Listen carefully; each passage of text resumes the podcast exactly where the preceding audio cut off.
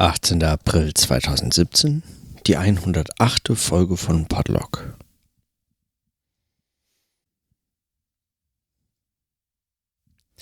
Heute kann ich eigentlich nur sehr halbherzig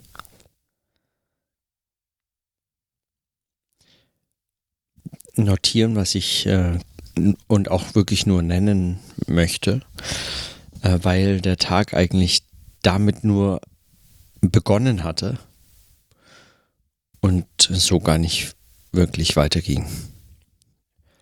Der Tag war eher voll von so den täglichen Verpflichtungen, den nicht täglichen Verpflichtungen eigentlich, den äh, aber den ganz lebenspraktischen Verpflichtungen. Sommerreifen wechseln bei Schnee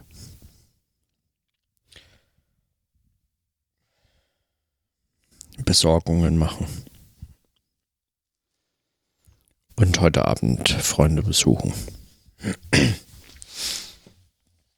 Ich bin noch immer in Nürnberg. Heute den letzten Tag und fahre morgen zurück nach Köln. Und aber was ich äh, kurz ansprechen möchte, also nur ganz kurz notieren, ist, ich habe heute Morgen mal wieder in reale Utopien reingelesen von Eric Olin Wright, das ich mir ja vor einiger Zeit gekauft hatte und dann mal kurz reingeblättert habe.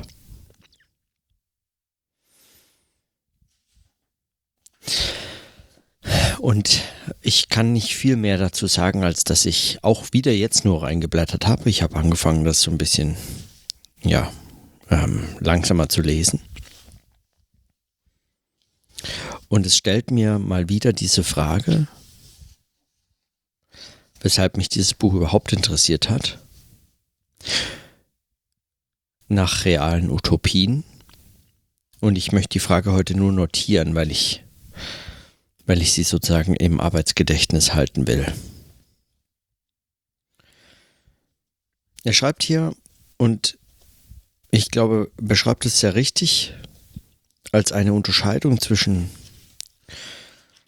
so eine grundsätzliche Unterscheidung zwischen zwei unterschiedlichen Perspektiven, die aufeinandertreffen, wenn es darum geht, wie es gilt, die Welt zu verändern. Er meint, ähm, angesichts des Kapitalismus halten die allermeisten für diesen auch nur in Frage zu stellen eher für aussichtslos. Noch dazu ist es geradezu abwegig anzunehmen, dass gegen den kapitalistischen Staat auch nur dann irgendwelche Alternativen versucht werden können, weil dieser an der am Fortbestehen des Kapitalismus ein maßgebliches Interesse hat und alles, was wirklich gefährlich werden würde, also dem Kapitalismus gefährlich würden, werden würde, also eine ernsthafte Alternative denkbar oder sogar handelbar macht, ähm, zerschlagen würde. So grundsätzlich diese, äh, diese Sicht, die, die oft vorzufinden ist. Und dazu muss man gar nicht gesagt haben, es gibt kein richtiges Leben im Falschen und nicht man muss gar nicht annehmen, dass wir heute das überhaupt nicht zu denken in der Lage sind. Das ist alles davon noch gar nicht berührt, beziehungsweise nicht mehr berührt.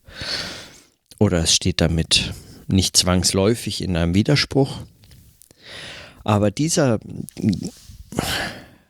Kapitalismuskritik kritischen Position hält Eric Olin Wright seine Position von, seine Idee von realen Utopien entgegen.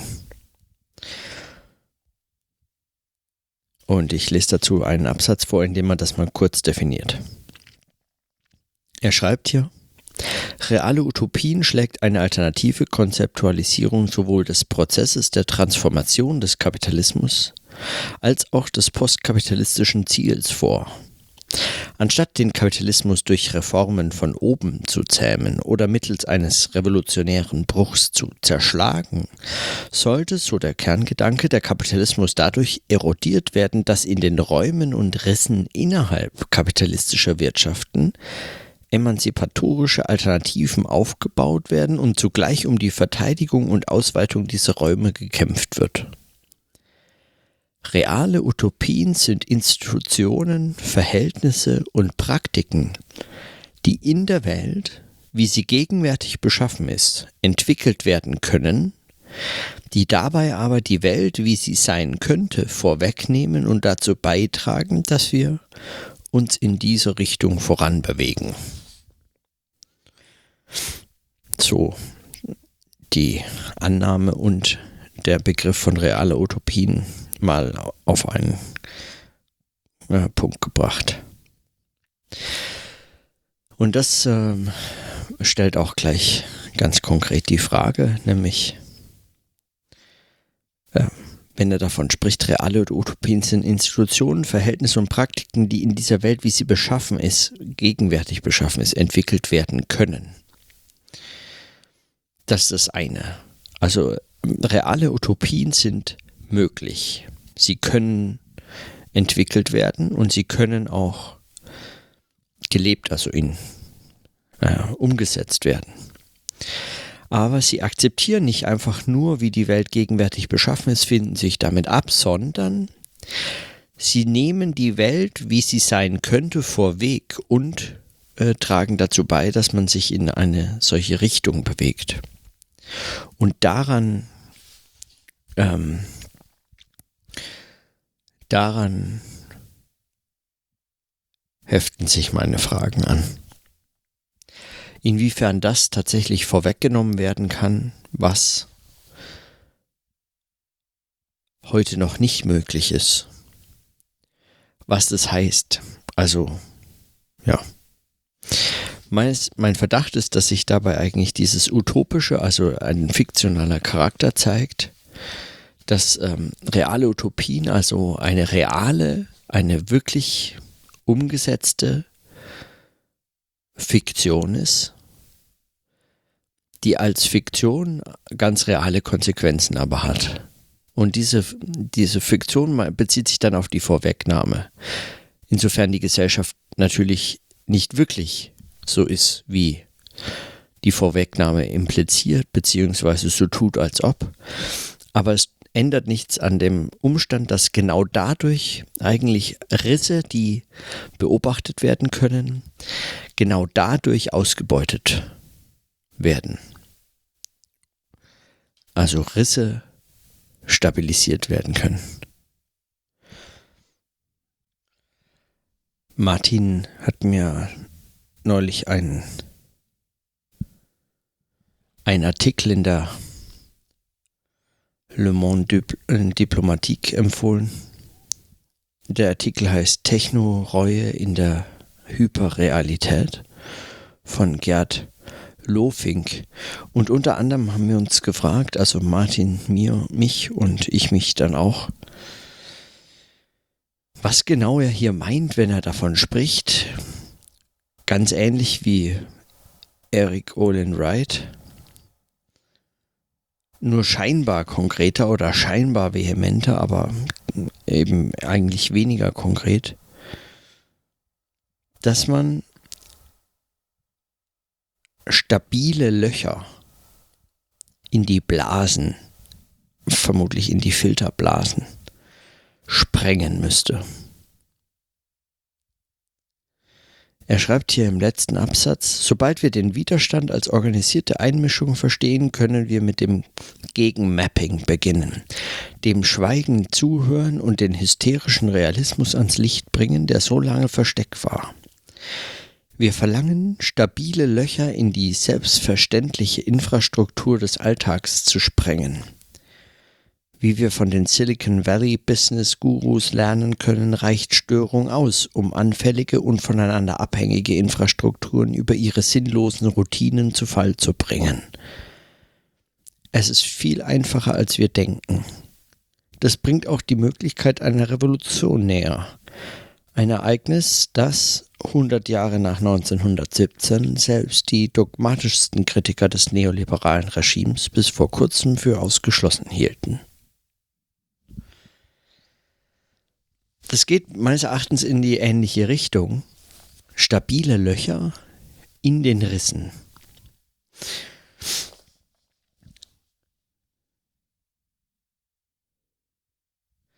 Er sagt, stabile Löcher in die Selbstverständlichkeit der Infrastruktur des Alltags, in die selbstverständliche Infrastruktur des Alltags sprengen. Und die selbstverständliche Infrastruktur des Alltags ist genau eine, die zu solchen Rissen anfällig ist. Wenn Eric Olin Wright spricht von den, von den, sozusagen den Rissen, dann meint er Widersprüche, selbst Widersprüchlichkeiten innerhalb der Gesellschaft. Und von der spricht meines Erachtens hier Gerd Lofing auch. Aber inwiefern diese fiktionale, dieses fiktionale Element hier eine Rolle spielt und inwiefern es tatsächlich möglich ist, etwas vorwegzunehmen, was nicht möglich ist und man nicht sozusagen die Gefahr ist ja, oder zumindest die Gefahr, die man mit Adorno hier beobachten wollte, ist ja, dass alles, was jetzt möglich ist, möglicherweise aus Gründen geduldet werden kann. Alle Formen von alternativen Lebensformen, von Formen, Institutionen, wie sagt er, von Institutionen, Verhältnissen und Praktiken, die von sich selbst glauben können, zumindest kurzfristig, dass sie Risse ausbeuten, dass sie stabile Löcher sprengen in Blasen, dass diese eigentlich nur geduldet werden können, weil sie letztlich ungefährlich bleiben, beziehungsweise weil sie eigentlich, ohne es selbst mitzubeobachten, weil es ihnen schon aufgrund bestimmter Beobachtungsprädispositionen eigentlich gar nicht möglich ist, auf genau den Strukturen aufruhen, deren Risse sie vermeintlich ausbeuten und um deren Einsturz sie sich bemühen. Ein gutes Beispiel ähm, scheint oft die der Bio-Hype und ökologisches Leben, gerade in so Ländern wie Deutschland, zu sein, in dem bei vielen dieser Phänomene ganz eindeutig zutage tritt, dass es sich dabei um Lifestyle-Choices handelt, die selbstverständlich mit dem Kapitalismus ein wunderbar harmonisches Verhältnis eingehen in keiner Form Kapitalismus kritisch sind, sondern voraussetzen, dass es zum Beispiel nicht jeder tut, dass es ein Luxusprodukt ist, dass es etwas ist, was man sich leisten kann, also leisten können muss und etwas ist, mit dem man Distinktionsgewinn hat. Etwas, mit dem man sich abgrenzt man kann die Bio-Eier nur kaufen, wenn nicht alle Bio-Eier kaufen, wenn nicht, wenn es gar nicht andere Bio-Eier gäbe als Bio-Eier, könnte man sie so nicht mehr produzieren und in der Stückzahl nicht mehr produzieren, was dazu führen würde, dass die Bio-Eier so teuer wären, dass man sie sich kaum noch leisten könnte. Und in der Art und Weise, wie man also Bioprodukte konsumiert, und das jetzt nur so ein fiktives Beispiel, keine Ahnung, habe ich, also denke ich mir aus, aber also in der Art und Weise, wie man sie konsumiert, nämlich zu dem Preis, zu dem man sie konsumiert, in der Vielfalt, in dem Angebot, in den Läden, in denen man sie kaufen kann und so fort. Das passiert und hängt ab von davon, dass es die allermeisten Menschen eben nicht können. Dass sie kein Geld haben dazu, keinen Zugang, keinen Bezug, keinen Grund dazu sehen und so fort. Und das sind so Scheinalternativen, die von sich selber behaupten und glauben können und das zum Distinktionsgewinn auch noch beiträgt, dass sie Risse ausbeuten, dass sie auf Widersprüche innerhalb der Gesellschaft hinweisen. Aber die Frage bleibt, ob sie das wirklich tun.